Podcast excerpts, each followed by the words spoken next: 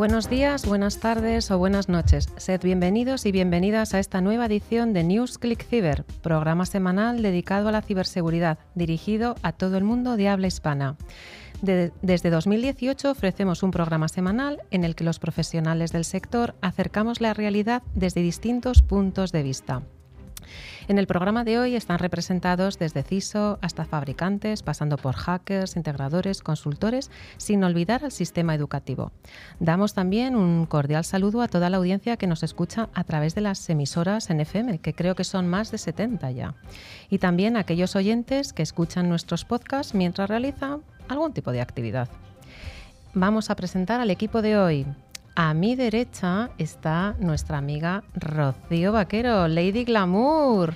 Buenas tardes a todos y nada, vamos a por un programa excepcional y me alegra mucho tenerte aquí a mi ladito, Nuria. Gracias, Rocío. A su derecha está nuestro compañero Carlos Valerdi, que hacía mucho tiempo que no coincidíamos. Sí, sí, hacía bastante ya, pero bueno, aquí estamos un jueves más, así que buenas tardes a todos. Siguiendo ronda de mesas, nuestro querido Dani Vaquero, que no sé si está durmiendo mucho últimamente. Ya, ya, menos de lo que quisiera. Pero bueno, este programa además es especial, ¿no? Empezamos mes, empezamos octubre, octubre mes del Cybersecurity Awareness, que bueno, intenta poner de relieve a toda esta gente que nos dedicamos a la ciberseguridad con una serie de eventos que, iremos viendo y, bueno, el lema de este año es el Think Before You Click, así que piensa antes de hacer cualquier clic. Nada de happy clickers, hay que pensar antes de hacer clic. Y nuestro invitado de hoy, invitado estrella, Rubén Fernández, CISO de Grupo Día. Hola, muy buenas. Pues un placer compartir este, este ratito con vosotros y intentando aportar lo que, lo que se pueda. A pasárnoslo bien. Al otro lado de los potenciómetros en la pecera tenemos a Pedro. Pedro, ayúdame hoy, ¿eh? Que soy novata. y al frente del programa estoy yo, Nuria Andrés. Nuestro querido director Carlos Lillo creo que está perdido en algún lugar de la Sierra de Albarracín, creo, disfrutando de unas merecidas vacaciones. Pues sí, durante toda la semana nos podéis seguir a través de las redes sociales o de nuestro email info@clickciber.com. Además, tenemos una fantástica web, clickciber.com, donde podéis descargar nuestros números de la revista, que ya tenemos también este número último de, otoño. Bueno, también os recordamos que podéis acceder a todos los programas anteriores a través de nuestro podcast disponibles en Spotify, Evox, TuneIn o cualquier otra plataforma. Para ello solo tienes que buscar la palabra clave ClickCiber. Bueno, y Rocío, cuéntanos, ¿cuál es el contenido del programa de hoy? Pues vamos a hacer nuestra sección de noticias de ciberseguridad, también una ciberpíldora que va a tratar sobre el impacto del COVID en el sector del retail, un monográfico de soluciones Casby, luego tenemos un invitado de 10 que es Rubén Fernández Nieto, CISO del Grupo Día. Y luego, como no podía ser otra manera, nuestro concurso semanal. Hay que estar atentos, chicos, a lo largo de todo el programa para poder participar en el concurso. Venga, pues vayamos al primero de los bloques.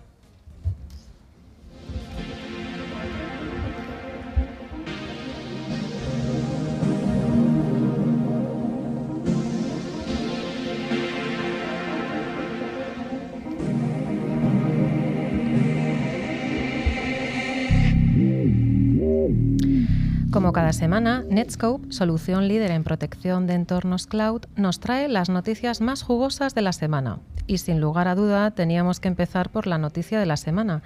Incluso podríamos decir que quizás la noticia del mes. Caída masiva a nivel mundial de los servicios del gigante Facebook que arrastró también a Instagram y WhatsApp. Carlos, cuéntanos qué pasó. Bueno, sí, tal como dices, Nuri, eh, quizá una de las una más de las caídas, pero esta la verdad es que fue bastante más grande. Eh, bueno, veamos que las, plataformas de redes sociales y mensajería que gestiona Facebook sufrieron una caída a nivel mundial el pasado lunes que dejó sin servicio a sus usuarios durante más de seis horas en todo el mundo.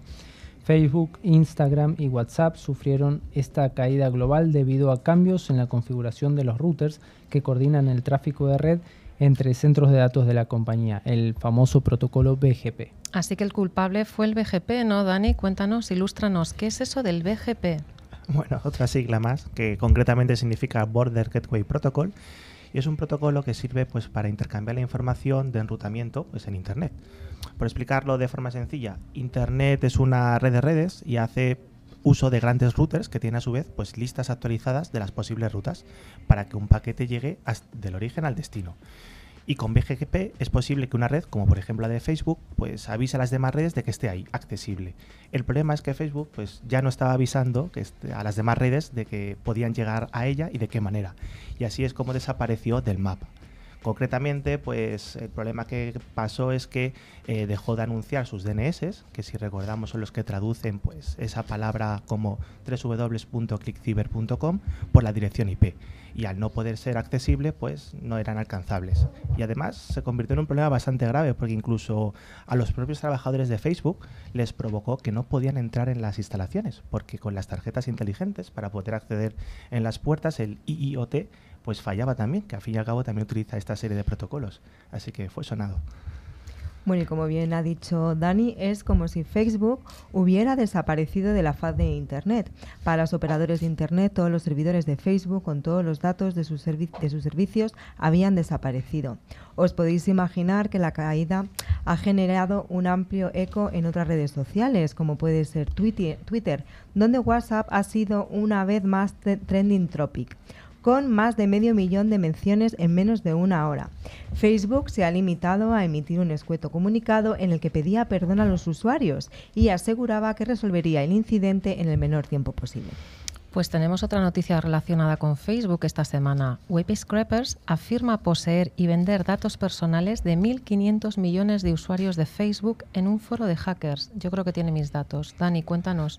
Bueno, esta información que es privada, confidencial y personal de pues eso, más de 1.500 millones de usuarios se vende pues en un foro conocido de pues de piratería, lo que permite pues a esos ciberdelincuentes y anunciantes directamente comprarlo y utilizarlo en su beneficio y esto pues puede constituir uno de los mayores y más importantes eh, robos, es filtración de datos hasta la fecha, concretamente de Facebook.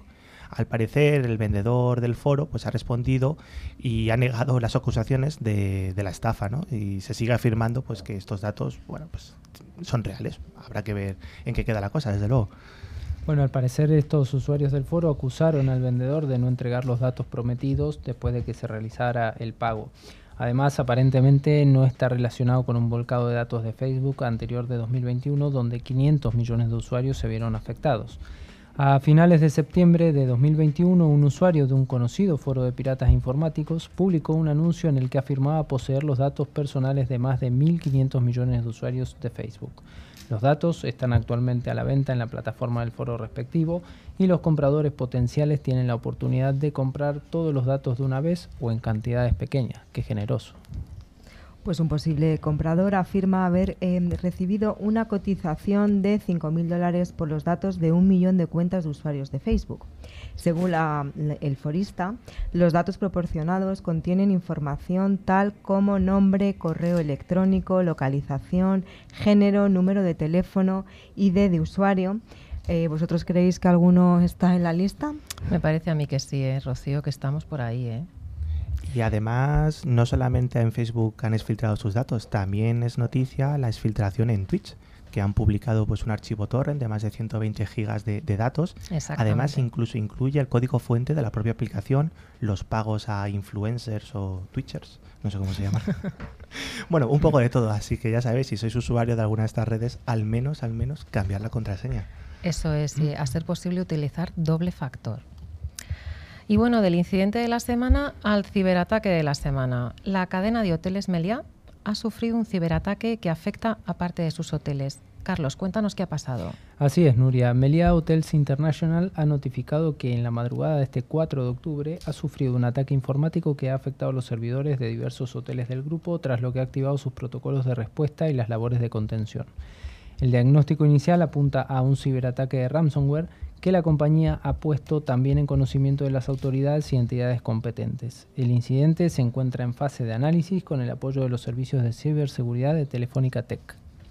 Sí, así que bueno, pues en estos casos lo que, lo que pasa es que la empresa tiene que formar su comité de crisis y dar una ejecución pues a los planes de disaster recovery, de continuidad del negocio y demás.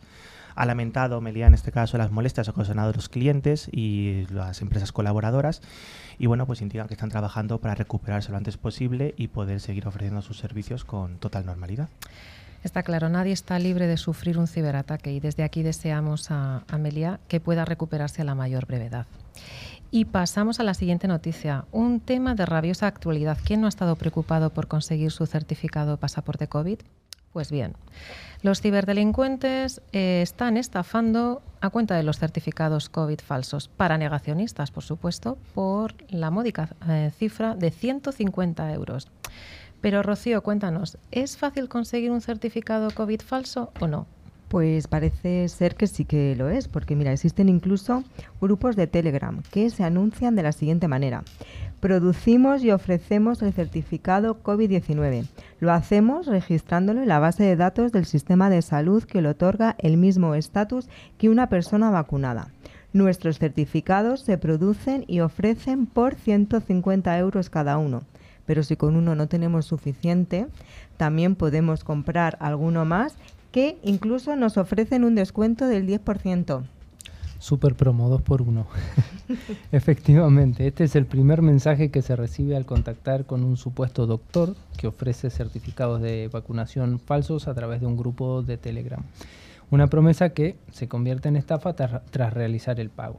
El supuesto falso pasaporte COVID que permite viajar entre países de la Unión Europea jamás llega. Por supuesto, estos grupos van apareciendo y desapareciendo para no dejar rastro. Sí, para intentar dar fiabilidad, pues estos grupos muestran un código QR muy similar al que podríamos tener si realmente pues hemos seguido la vacunación y lo obtenemos de forma oficial con un nombre ficticio. Entonces, bueno, pues hay que tener un poco cuidado y desconfiar. Pues sí, una vez que realizamos el pago de los 50 euros a través de criptomonedas, los supuestos vendedores mantienen la coartada durante un par de días. Este es el tiempo que dicen tardan en generar el certificado falso. Tras contactar de nuevo al cabo de este tiempo para interesarse por la compra, estos estafadoras borran la conversación de Telegram y desaparecen, sin volver a responder a sus víctimas. Dani, ¿y por qué solicitan el pago en criptomonedas? Bueno, pues especialmente porque se supone que no hay una vinculación entre pues, ese pago y el origen del dinero y el destinatario, por estar descentralizado. Pero bueno, luego también en la práctica vemos que no siempre es así. Sí, a principios de agosto se habían detectado cerca de mil grupos de Telegram de venta de pasaportes COVID con más de un mes, eh, o sea, en poco más de un mes se han multiplicado por 10, hasta más de 10.000 en todo el mundo.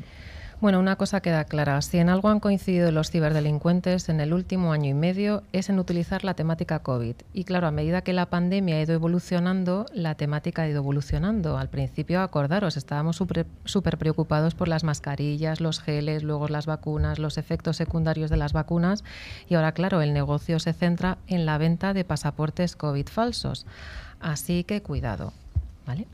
Y de los pasaportes falsos, pues todas las semanas tenemos una noticia de phishing, pero es verdad que esta es un tanto diferente. Fallo de seguridad en los Apple AirTag que permitiría realizar ataques dirigidos de phishing. Rocío, ilústranos, ¿qué es esto para los neófitos del mundo en el mundo Apple? ¿Qué es esto de los Apple AirTag? Pues a ver, os lo voy a explicar. Los AirTag son un dispositivo desarrollado por Apple que se adhiere a cualquier objeto para facilitar su localización en caso de pérdida. Funcionan enviando una señal a través de Bluetooth de tipo baliza al resto de dispositivos de Apple en el alcance. De este modo, la ubicación del dispositivo es actualizada en el servicio de la nube de Apple iCloud. Sí, además estos dispositivos permiten establecer un modo denominado modo perdido, que en dicho modo el Apple AirTag permite introducir un mensaje personal o número de contacto. En caso de ser encontrado y escaneado por otra persona, recibirá dicha información y podrá localizar al propietario del objeto perdido. Sí, en este caso el, el, fallo, la vulnerabilidad que se ha descubierto es que a través del número de contacto de este modo perdido que comentaba Carlos, se permite introducir cualquier tipo de información, incluso un código que puede ser interpretado por el dispositivo eh, de la persona que está escaneando pues ese AirTag perdido y lo puede redirigir a una URL fraudulenta, por ejemplo. Entonces estos dispositivos pues son muy baratos, eh, tienen muy poco coste, entonces pueden ser usados por, de manera sencilla por un atacante para hacer un phishing dirigido. Eh, sobre el portal, por ejemplo, intentar que lo lleve a una URL de inicio de sesión en Apple iCloud e incluso pues, descargar software malicioso que bueno pues haga luego la maliciosidad que quiera. ¿Y qué dice Apple de todo esto, Dani? Bueno, estamos trabajando en ello. Están en ello, claro que sí. En la próxima versión de sus actualizaciones pues se supone que lo corregirán. Hay que actualizar, hay que actualizar.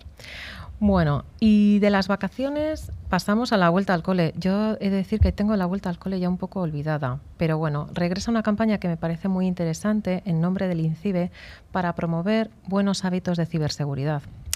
Rocío, cuéntanos. Yo creo que es importante concienciar en temas de ciberseguridad desde la escuela, ¿no? Pues sí, yo creo que es muy importante concienciarles y sobre todo desde, desde que son pequeños, ¿no? Por eso nos hacemos eco de esta iniciativa. Desde el Instituto Nacional de Ciberseguridad, INCIBE, se ha lanzado una nueva edición de la campaña de vuelta al cole. Yo también la tengo bastante olvidada, Nuria. Con el objetivo de promover al inicio del curso escolar buenos hábitos de ciberseguridad entre los, entre los menores. No solamente es importante eh, concienciar a estos menores, sino también a las personas su entorno, ¿no? Como pueden ser profesores, educadores, familiares. Es muy importante. Bueno, qué importante es esto que, están comentando, Rocío, porque a través de estos contenidos de concienciación y diferentes recursos como la iniciativa europea La Escuela de las Redes Sociales, el webinar Competencias Digitales para un uso seguro de la red en colaboración con el Instituto Nacional de Tecnologías Educativas y de Formación de Profesorado, el INTEF, o el programa de jornadas escolares, todos los interesados podrán adquirir nuevas habilidades y conocimientos técnicos en esta materia. Así que si tenéis curiosidad podéis consultar su página web, está en inglés eh, la URL, es, es www.is4k.es, is4k es de is for kids, eh, barra vuelta al cole. De todas formas, os tenemos que recordar a todos que INCIBE pues, tiene un programa que se llama Tu Ayuda en Ciberseguridad, que pone a disposición de cualquier ciudadano distintos canales eh, para poder consultar pues, cualquier duda al respecto. Es un servicio nacional, gratuito y confidencial puede ser accesible a través del número de teléfono 017, pero también a través del WhatsApp en el teléfono 900 116 117 o en el grupo de Telegram arroba incibe17. Pues hasta aquí las noticias de la semana, no han estado mal. Nos vamos a la siguiente sección, a la ciberpíldora. NewsClick Cyber es el programa semanal líder en la radiodifusión en español. Si quieres estar al día de las novedades, escuchar nuestras ciberpíldoras y a los responsables de grandes empresas, escucha NewsClick Cyber.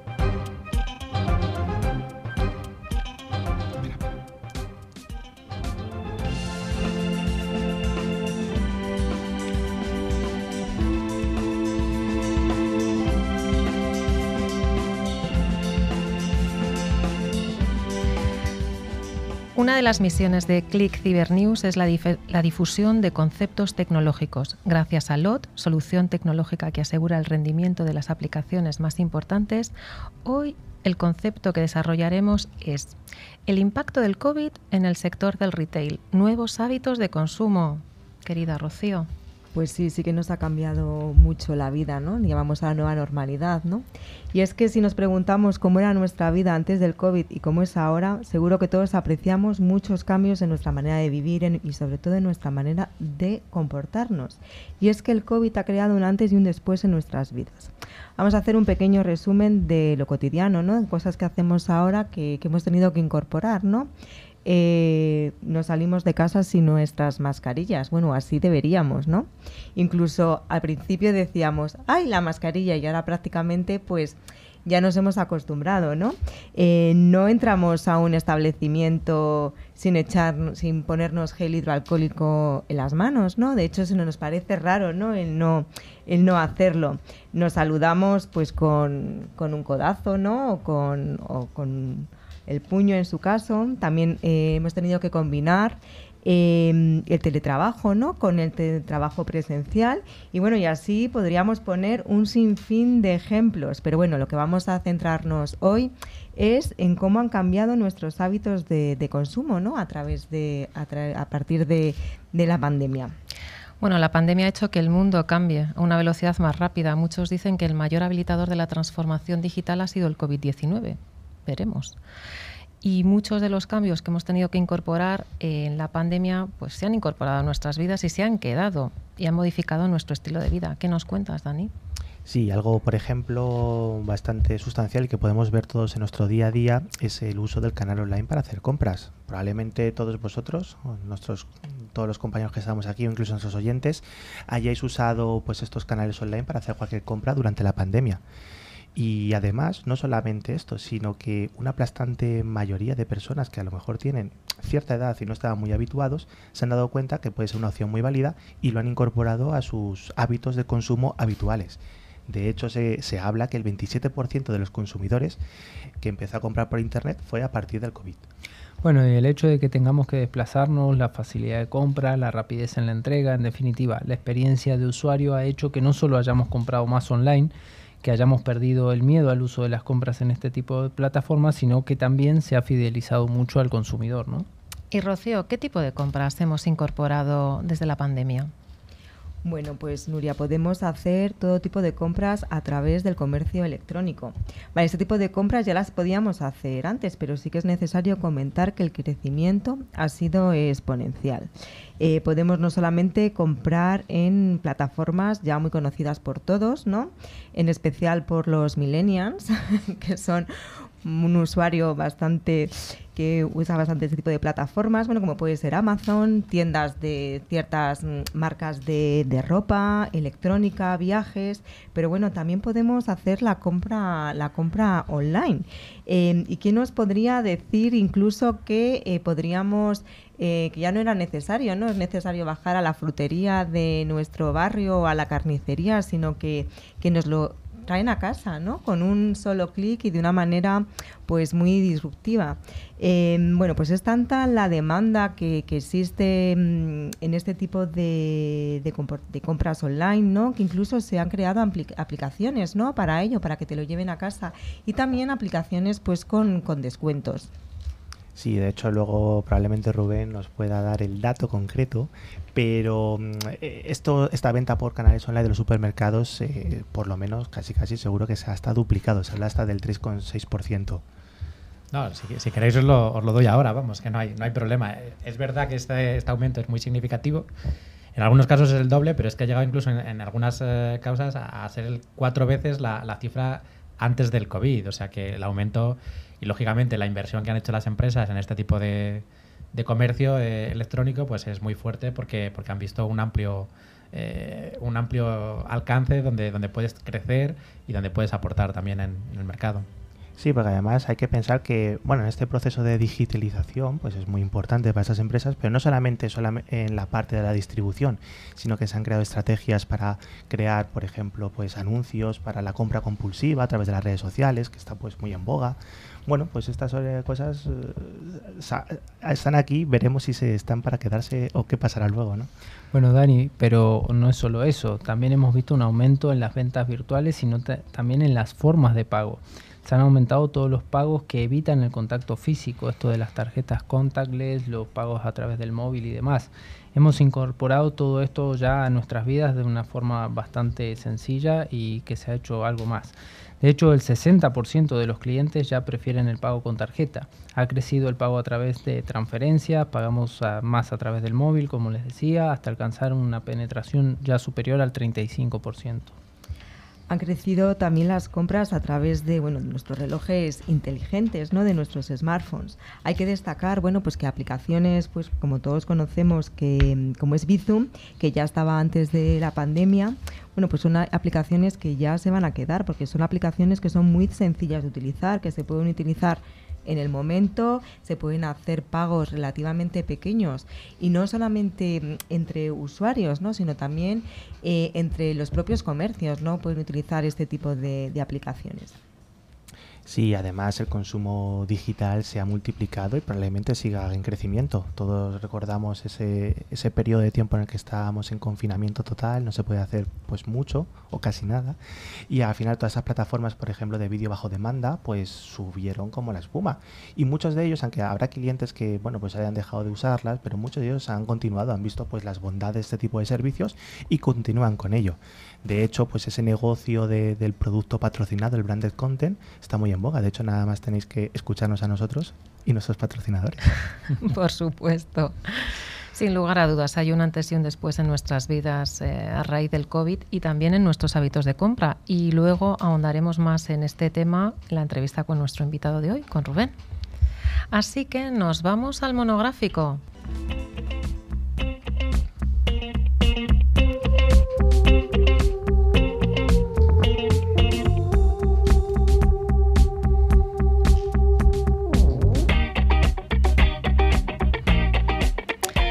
Esta sección de monográficos es ofrecida por ForcePoint, fabricante líder en seguridad convergente, con un amplio catálogo de soluciones de ciberseguridad.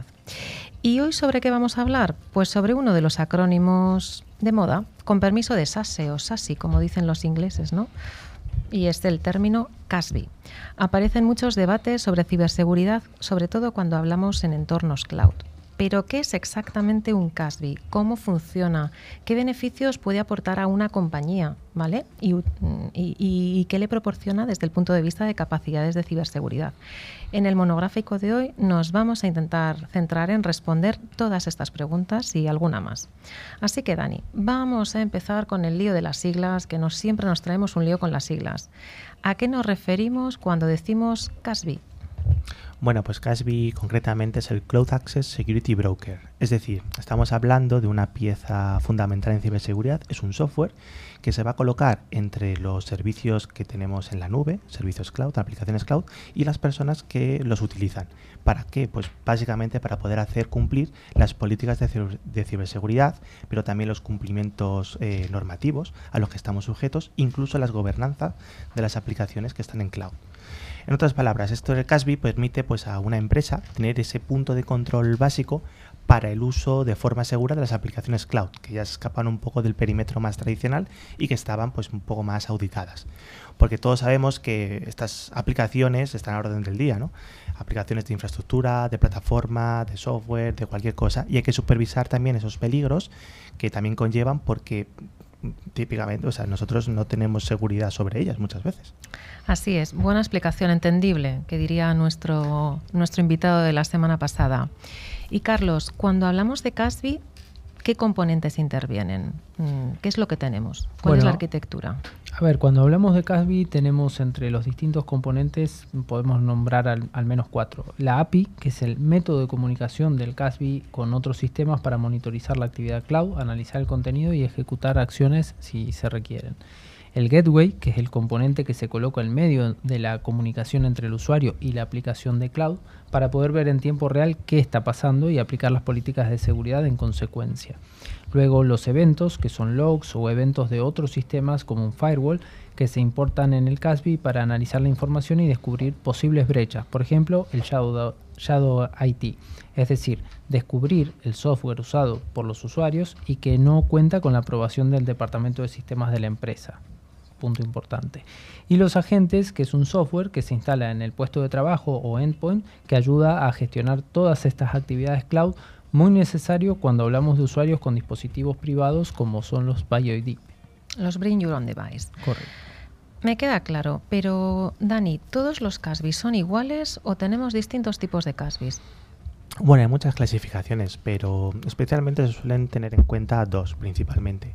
La primera de ellas es cuando clasifica los CASB en un CASB con agente y sin agente. Es decir, si tenemos ese software en el puesto de trabajo, en el móvil, en el dispositivo que está utilizando nuestros usuarios o no. Claro, en este caso suelen ser más populares los que no tienen agente, porque pensad en aquellos departamentos de IT en el que se tienen que enfrentar a hacer una instalación de un software en equipos que incluso pueden no ser corporativos, lo ha dicho antes Carlos, en los Bring Your Own Device con toda la mm, complejidad que lleva eso, porque al fin y al cabo tenéis que seguir respetando la privacidad de los usuarios, que, porque su dispositivo es suyo. Pero además también se pueden clasificar en dos tipos, según eh, apliquen los controles de seguridad en el cloud. Tenemos los CASB inline, es decir, ese gateway que comentaba Carlos, pues está ahí, eh, comunica todas las transacciones desde el usuario hacia la aplicación cloud y al estar en medio, pues hace lo que comúnmente llamamos un marine the middle, es decir, auditar toda la transacción y por lo tanto puede hacer acciones pues mucho más rápido y en tiempo real. Es decir, si detecta algo malicioso, pues automáticamente lo puede cortar. Pero claro, también esto pues también conlleva su, su problemática quizás, ¿no? Porque al final es un punto que puede también pues, ser eh, un punto de fallo.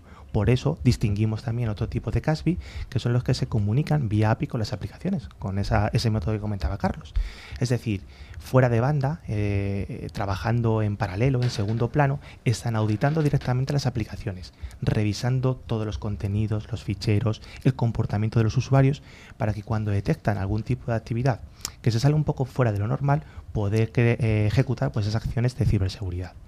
Estás hablando de dos cosas diferentes. Por un lado, de monitorizar y por otro lado, de tomar acciones, de actuar. Carlos, ¿Qué puede hacer un CASBI cuando está proporcionando seguridad a una aplicación cloud? Bueno, yo creo que los sistemas CASBI intentan dar un servicio sobre cuatro pilares fundamentales. La visibilidad de aplicaciones es fundamental tener visibilidad de lo que queremos proteger y en este caso de las aplicaciones cloud utilizadas. Además, los responsables deben saber si estas aplicaciones que se están usando por parte de los usuarios son las que ellos han autorizado o si quizá no e incluso qué frecuencia de uso tienen. En otras palabras, hay que intentar eliminar el shadow IT que hemos comentado antes. Luego el cumplimiento normativo. Si lo pensamos, cuando utilizamos servicios y aplicaciones en la nube, los datos confidenciales se almacenan ahí mismo y no en nuestros sistemas, por lo que tenemos que protegerlos. Y cuando hablamos de protección, suele venir acompañada de algunos protocolos de seguridad como IPA PCI, etc. Es decir, tenemos que asegurarnos que la norma por la que nuestra empresa está sujeta se cumple perfectamente. Claro, y desde el punto de vista de más ciberseguridad, pues obviamente tenemos que hablar de la prevención de amenazas. Es fundamental en una herramienta. Entonces, esa visibilidad que comentaba Carlos de saber quién está conectado a este recurso y qué es lo que hace es fundamental para poder prevenir amenazas. Es decir, hacer un análisis de riesgo de ese comportamiento de los usuarios, por ejemplo, intentar determinar qué es algo adecuado y qué no, para poder ponerle freno antes de que se produzca el ciberincidente. Y además, como estas aplicaciones están tratando con datos, estos datos pueden ser también confidenciales. Así que esa seguridad de los datos también es fundamental las aplicaciones Casby son capaces de analizarlos para evaluar qué es confidencial y qué no y poder ponerle pues esa etiquetita y decir, oye, pues esto no lo puedes compartir con el exterior. Es decir, pues poder protegernos de esas exfiltraciones de información como la que hemos comentado de, de Facebook y demás, intentar que no nos pase a nosotros, aplicar esas protecciones de DLP. Al final tenemos que recordar que las aplicaciones cloud, una de sus grandes ventajas es que un usuario puede acceder desde múltiples dispositivos, no tienen por qué ser corporativos. Por eso tenemos que poner estas medidas de seguridad y evitar pues, eh, los ciberincidentes. ¿Y qué ventajas o qué casos de uso nos puede proporcionar un CASBI, Carlos? Pues vamos a hacerlo de forma muy clara. Podríamos hablar de el control de acceso no autorizado, si la ciberseguridad debe ser un requisito primario en cualquier compañía, y esto hay que grabárselo a fuego, hay que ser consciente que los usuarios suelen usar dispositivos para conectarse a las aplicaciones cloud desde distintas ubicaciones, la oficina, su domicilio, la calle, las vacaciones en el hotel donde estén, etc. Y claro, para poder dar esta funcionalidad, había que permitir el acceso libre, ya que el firewall de la oficina no puede cubrir todas estas conexiones. Así que, a través de un CASB, podemos resolver este problema mediante el control de acceso a nuestras aplicaciones cloud, estén donde estén nuestros usuarios, e incluso usando el dispositivo que usen, móviles, tablets, portátiles, etc. Y luego la protección de las cuentas de usuario. Cuando hablamos del acceso de nuestros usuarios, también tenemos que pensar que el uso de las contraseñas débiles está a la orden del día. Lo hemos visto en millones de filtraciones de contraseñas la famosa 1, 2, 3, 4, 5, 6 o simplemente que las credenciales estén comprometidas de algún modo. Y claro, esto generalmente sucede cuando no hay medidas de seguridad adecuadas para controlar cada aplicación cloud. Por ello, una protección CASB ayuda a identificar estas amenazas y a monitorizar la actividad del usuario con su inicio de sesión y en caso de anomalías tomar las medidas necesarias con las cuentas de usuario eh, que sean sospechosos. Bueno, también a mí se me ocurre, por ejemplo, la visibilidad. Cuando hablamos de aplicaciones cloud, pues la confianza es un factor muy importante, ¿no? Tenemos que confiar en esos usuarios que acceden a los recursos. Y cuando nos hablamos también desde el punto de vista de ciberseguridad, pues es uno de los enfoques más populares, el famoso cero trust, ¿no? Además es una palabra que casi casi se autoexplica. Interno o externo, no confíes en nadie, básicamente. Entonces, dado que, el riesgo contra las amenazas sobre estos datos confidenciales que van a manejar las aplicaciones es alto, pues es un gran desafío poder monitorizar la seguridad de las aplicaciones.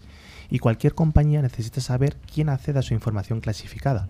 Y además esto es una causa muy importante porque no es lo mismo que alguien de recursos humanos acceda, por ejemplo, a currículums que por su día a día, oye, pues tiene que ser necesario que lo haga, por ejemplo, una persona del departamento de marketing o del departamento de sistemas, y así sucesivamente, ¿no? Entonces el CASBI resuelve este problema proporcionando en primer lugar la visibilidad y luego, por supuesto, aplicando el control sobre el comportamiento de cada usuario para intentar, pues, parar esos comportamientos que, no sean lo más adecuado. ¿Y qué pensáis? ¿Los CASBI son solo para la gran empresa o también para empresas más pequeñas, más modestas? Bueno, sin lugar a duda, empresas pequeñas como puede ser una startup o una pyme, la adopción de servicios cloud está aumentando y de hecho está dejando de ser una novedad para pasar a ser la norma. Y es que en sus ventajas son claras, rentabilidad, facilidad de uso y flexibilidad. Para las empresas pequeñas puede ser un desafío encontrar un proveedor de CASBI que se ajuste a sus necesidades. Deben intentar dar respuesta a las preguntas clásicas. ¿Qué aplicaciones cloud uso y necesitan una monitorización? ¿Cómo se puede hacer un seguimiento y un control de acceso? ¿Cómo puedo hacer seguimiento de mis datos o cómo gestiono el cumplimiento normativo? Bueno, al final intentar responder a estas preguntas pues no puedes no es siempre fácil y más cuando, por ejemplo, estamos hablando de empresas pequeñas o una pyme que no tienen ni siquiera las propias tecnologías que te ayuden a poder dar respuesta a las preguntas. Además, muchas veces este tipo de empresas más pequeñas pues no requieren necesariamente todas las funcionalidades que la mayoría de los CASBIs ofrecen. Así que nuestra recomendación, desde luego, pues para iniciarse en este mundo es la monitorización, así llanamente. Al final de esta forma es un primer paso para descubrir las actividades y comenzar a responder esas preguntas y poder hacerlo desde un punto de vista no invasivo, es decir, un enfoque, pues lo hemos comentado antes, fuera de banda, en paralelo, etcétera, e intentar pues dar salida a esos a esas cosas que vamos a ver seguro, seguro. Pues hasta aquí nuestro monográfico de hoy. Yo creo que ha quedado claro qué es un CASBI, para qué sirve y por qué tenemos que desplegarlo. Y sobre todo, cuál sería la primera etapa o la primera fase en el despliegue de CASBI. Así que nos vamos a la entrevista.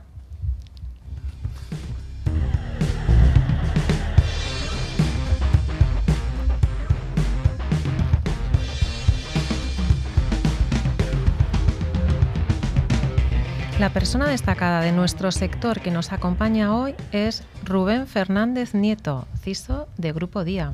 Rubén, ¿qué tal? Muy bien. Encantada de que estés aquí con todos nosotros.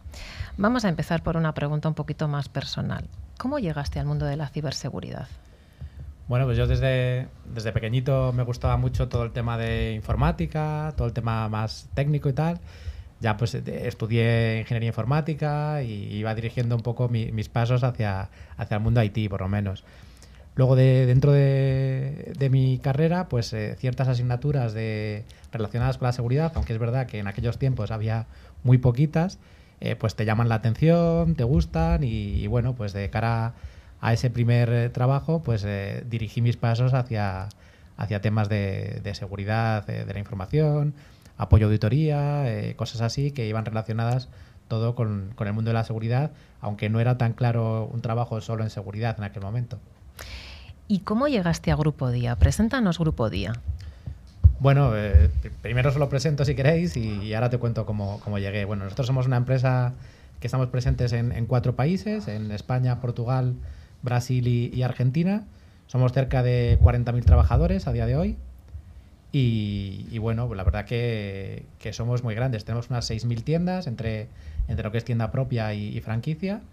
Y bueno, pues estamos ahí apostando por nuestro, nuestro ahora lo, que nuestra marca lo que dice es eso, cada día más cerca. Intentamos estar tanto tiendas de proximidad para el público en general, como también pues internamente tratamos de, de llevar eso al, al día a día, estando más cerca del negocio, estando más cerca de, de otras áreas, de otros compañeros y, aportando lo que, lo que podemos desde el punto de vista de seguridad. ¿Y cómo llegaste a Grupo Día? Sí, que se me olvidaba, ¿verdad? bueno, pues yo después de... He dado bastantes vueltas, he estado mucho en empresas de servicios, eh, he pasado por eh, Big Four, he pasado por, por empresas de nicho de, seguridad y, bueno, mi última empresa fue, estuve en, en IBM, Ahí estuve una serie de años y hacía funciones de CISO as a Service, que es también un tema que estaba bastante de moda. Y bueno, viendo que me gustaba el tema y viendo que me apetecía dar el salto al cliente final, pues me surgió la oportunidad en, Grupo Día y, no me lo pensé, ahí, ahí que fui. ¿Y cómo es el, el, día a día de un CISO de un gran retail? ¿Eres el hombre del no? ¿Eres, eh, ¿eres el hombre de moda en, Grupo Día o les dices a todo que no? Hombre, tanto como el hombre de moda tampoco, pero bueno, sí es verdad que, que tengo la suerte de trabajar en una empresa que, tiene la seguridad muy metida en el ADN de, de la gente. Entonces, sí nos tienen en cuenta para grandes proyectos, nuevas eh, funcionalidades que queremos sacar, etcétera, etcétera. Entonces, más que el hombre del no, somos eh, un punto más que, o una configuración más o unos requisitos que se preguntan a la hora de, iniciar un proyecto. Es decir, nosotros no decimos que no, nosotros decimos, bueno, para ir a hacer este tipo de... Queremos subir a la nube, queremos hacer un e-commerce nuevo, pues eh, marcamos una serie de criterios que desde el punto de vista de seguridad deben cumplir eh, estas aplicaciones, otros procesos, para, para ser seguros y, y, no tener riesgos de, de fuga de información, de fraude, etcétera, etcétera. La seguridad por diseño y por defecto, ¿no? Esa es la teoría, sí, ahí estamos apostando. También haciendo mucho énfasis en, concienciación de la gente, porque creo que es muy importante y es lo que luego además nos ayuda mucho. Es decir, si la gente tiene el ADN, la, seguridad ya, pues eh, te van preguntando, oye, mira, veo que aquí vamos a hacer un movimiento de datos, eh, ¿qué tenemos que tener en cuenta? ¿Qué no? Eh, y eso pues nos ayuda mucho. ¿Entrenáis a los usuarios? ¿Les educáis? ¿Cómo les concienciáis? Tenemos cursos de, concienciación de seguridad internos, tenemos píldoras formativas también, no son tan buenas como la que ha hecho antes nuestra compañera, pero bueno, tratamos de, que la gente en el día a día pues tenga en cuenta la seguridad. Hacemos píldoras formativas también para uso personal, no solamente para la parte profesional y pues eh, damos consejos pues tipo Black Friday, pues acuérdate que, aquí hay mucho intento de fuga, de, de robarte las credenciales. Nosotros sufrimos también muchos eh, suplantaciones de identidad en sitios como Infojobs, etcétera, etcétera. Se publican ofertas en nombre de día que no son nuestras. Entonces, pues también se trata de, formar al cliente final, de decir, oye, no des tus datos, Día nunca te va a pedir los datos de esta manera. Eh, pues lo típico de eh, inscríbete aquí, te dan un cupón de 500 euros para comprar en día. Pues esos son falsos, eso no es una práctica habitual de, de ningún retail, yo te diría, ya no solo nuestra. Pero bueno, es técnicas que utiliza también los, los, eh, personajes maliciosos para robarte tus datos y conseguirlos y luego poder venderlos a, un tercero y sacar beneficio de ellos. O tu número de cuenta o tu número de tarjeta de crédito. Bueno, y hablando de la ciberpíldora, dedicada hoy al impacto del COVID en el sector de retail, ¿cómo os ha impactado a vosotros? ¿De repente visteis ese impacto brutal en el e-commerce? Sí, no, nosotros el e-commerce ya lo teníamos, evidentemente. Entonces sí que te cambia un poco el paso porque tú tenías ciertas iniciativas que quizás pues tienes que abandonar, apostar más por eh, acuerdos con, terceros, de reparto de comida en un formato más rápido, tratas de, aumentar tu oferta de, servicios de delivery, también de, tus alimentos o de tus, eh, de tus productos. Y bueno, pues en ese sentido sí que tenemos el paso. Lógicamente también nosotros tenemos las bases para un tema de, teletrabajo, pero no teníamos un sistema de teletrabajo al uso como hoy en día pues ya tienen todas las empresas. Entonces, en ese sentido, pues eh, sí que nos ha acelerado ciertos proyectos y luego nos ha cambiado el paso en algunos otros. También la parte de digitalización, etcétera, pues te cambia ciertas eh, estrategias. ¿Os ha obligado a ir al cloud? Hemos dicho mucho en el programa que el COVID ha sido uno de los habilitadores de la transformación digital y de repente los datos han molado al cloud y bueno, nosotros hemos teletrabajado desde casa. Nosotros somos una empresa que, no es una prioridad el irnos al cloud desde, desde hace bastante tiempo. Sí que evidentemente tenemos cosas en cloud y tratamos de que las nuevas cosas sí suelen tender a, montarse en cloud. Pero no era una prioridad para nosotros en su momento y ahora pues seguimos un poco el paso que marcamos. Sí que hay, se ha acelerado lógicamente esa transformación al mundo más, más cloud y, pues nos, nos, afecta, pero no era una urgencia para nosotros y yo creo que lo estamos llevando bastante bien. ¿Y cuál es tu peor pesadilla, tu, tu, mayor temor? ¿Sufrir un ataque de ransomware, que de repente el e-commerce se venga abajo porque te hacen un ataque de negación de servicio? ¿Cuál es tu peor pesadilla? Bueno, yo creo que todos los responsables de seguridad pues eh, nos da cierto miedo eso, que te pase un ataque de ransomware, que tengas una caída del e-commerce, que muchas veces puede ser por un ataque, pero también puede ser por una negligencia nuestra, etcétera, etcétera. Y yo creo que lo que me da más miedo a mí es la segunda parte, es decir, eh, no haber estado a la altura de prevenir esa serie, hacer todo lo posible para que no tengamos un ataque de ransomware o no tengamos una caída del e-commerce, etcétera, etcétera. Que luego nos puede pasar a cualquiera, como comentábamos antes de, del grupo Meliá ahora que están con el, con el problema. Fíjate, Facebook el otro día, si son grandes y, tal, y, estuvieron seis horas caídos. O sea que si se cae Facebook, ¿cómo no se va a poder caer el e-commerce de una compañía de retail? Eso está claro. Nadie está libre de sufrir un ciberataque, eso está claro. Y bueno, hemos dedicado el monográfico de hoy a CASBI. Nos encantan las siglas CASBI, SASE, SASI, DLP. ¿Cuál es la solución imprescindible para un CISO? ¿Qué tiene que tener un CISO en su compañía? Pues yo creo que no hay una solución, sino es un conjunto de soluciones que nos permitan al final tener datos para poder tomar eh, las acciones correctas en cada caso. Es decir, necesitas el SIEM por un lado, necesitas el SOC por otro lado, necesitas el antivirus, necesitas recolectar los logs de todas estas eh, herramientas, necesitas lógicamente seguridad perimetral. O sea, yo si me dices que me quede con una solución sola, yo creo que no podría. Es como, como las capas de cebolla, ¿no? Diferentes soluciones. Sí, cada una te aporta una cosa, pero si no tienes todas, pues si, al final, por mucho que securicemos la puerta, dejamos luego las ventanas abiertas, pues no, no sirve de mucho. Y desde el punto de vista de los servicios de seguridad, eh, un SOC es imprescindible. Ahora se han puesto muy de moda los servicios de threat hunting. ¿Qué nos cuentas? la gestión de la ciberseguridad. Sí, bueno, yo creo que cada solución de seguridad te aporta ciertas cosas. Tienes que tener en cuenta también, por un lado, pues tu presupuesto también, porque evidentemente estos servicios o estas herramientas cuestan un dinero. Luego tu estrategia, pues cuando comentábamos el tema de Casby, pues hay empresas que, que van más hacia la nube, lógicamente les afecta más o les es más necesario un tema de Casby. Una empresa que está todo in-house, etcétera, etcétera, pues no necesitaría este tipo de soluciones.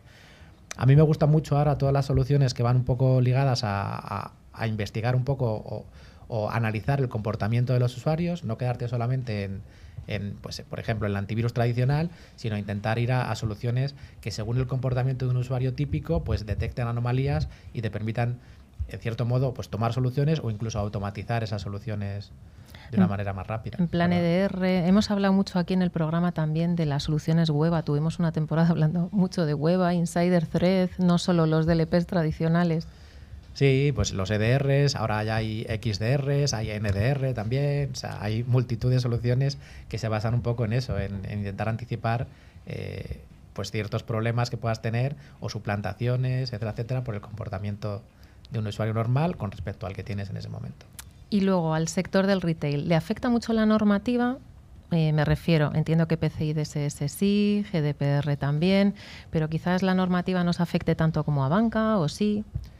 Yo, por, suerte, estoy en un sector que no estamos muy regulados, es decir, no somos banca, no somos seguros, no somos sector del juego tampoco, que son sectores que tienen mucha regulación propia. Nosotros, evidentemente, nos afecta la regulación general, pero yo creo que es para bien, es decir, GDPR yo creo que nos permite marcar una serie de criterios eh, que son buenos para todos y que además están claros.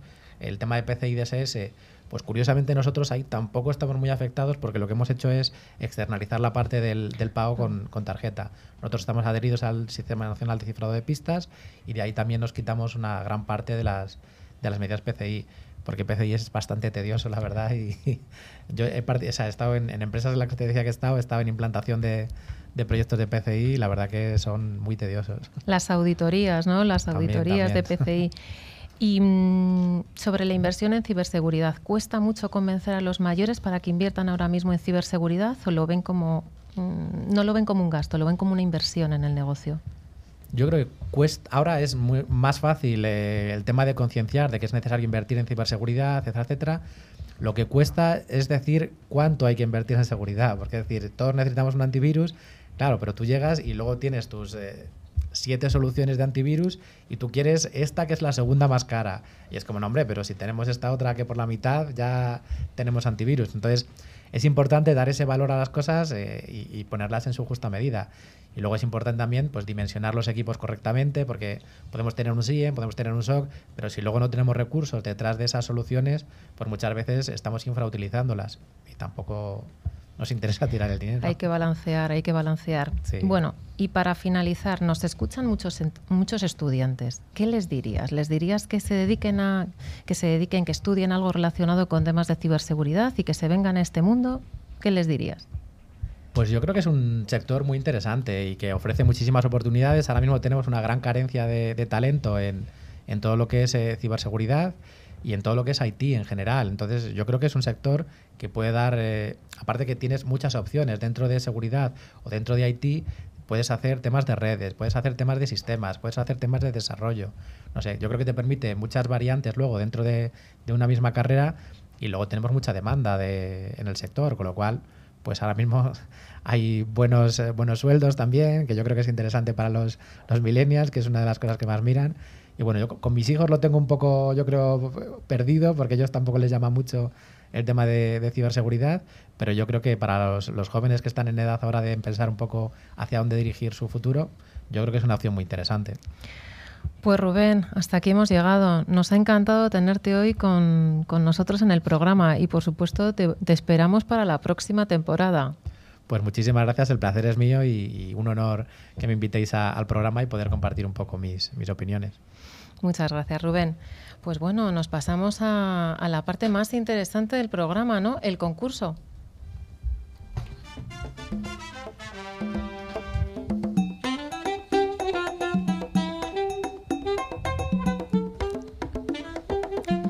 Como cada semana, Tren Micro nos trae esta sección en la que nos facilita los premios, que son dos licencias de antivirus con calidad profesional válidas durante un año.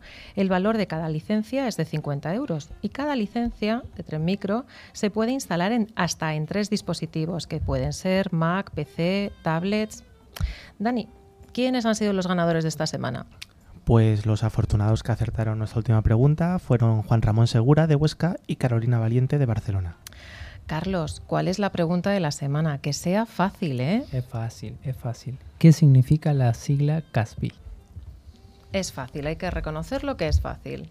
Bueno, seguro que como todos lo sabéis, os voy a decir lo que tenéis que hacer para llevaros esas licencias. Solamente tenéis que enviarnos un correo electrónico a info.clickciber.com indicando nombre y localidad desde la que nos seguís. Y por supuesto, lo que significa las siglas CASBI.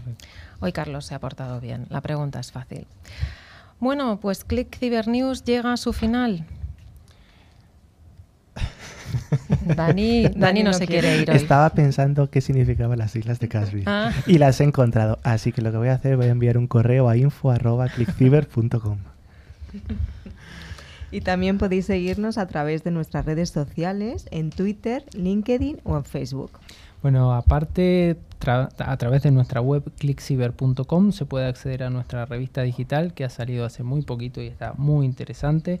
Ver las fotos, contenidos de interés, las notas que hemos hecho nosotros y algunos otros colegas más. Así que a entrar en la, en la web y seguirnos. Y si queréis volver a escuchar a Rubén o alguno de los programas anteriores, os recordamos que estamos en la plataforma de podcasting como iVoox, Spotify, TuneIn, buscando por la palabra clave ClickCiber. Muchas gracias por acompañarnos y damos la bienvenida a todos aquellos nuevos seguidores que se hayan unido esta semana. Rocío, amiga. Un placer haber estado hoy con vosotros y hasta la próxima, que espero que sea muy prontito. Carlos. Un placer para mí también y espero que nos veamos pronto nuevamente. Dani, don Dani Vaquero. Hasta la siguiente. Rubén, ¿repites? Pues eh, yo encantado de estar con vosotros y espero vernos pronto. Como dicen tus colaboradores, yo quiero ser también un partícipe más. Pedro, mil gracias por ayudarme desde el otro lado de la pecera. Y aquí se despide Nuria Andrés. Hasta la semana que viene.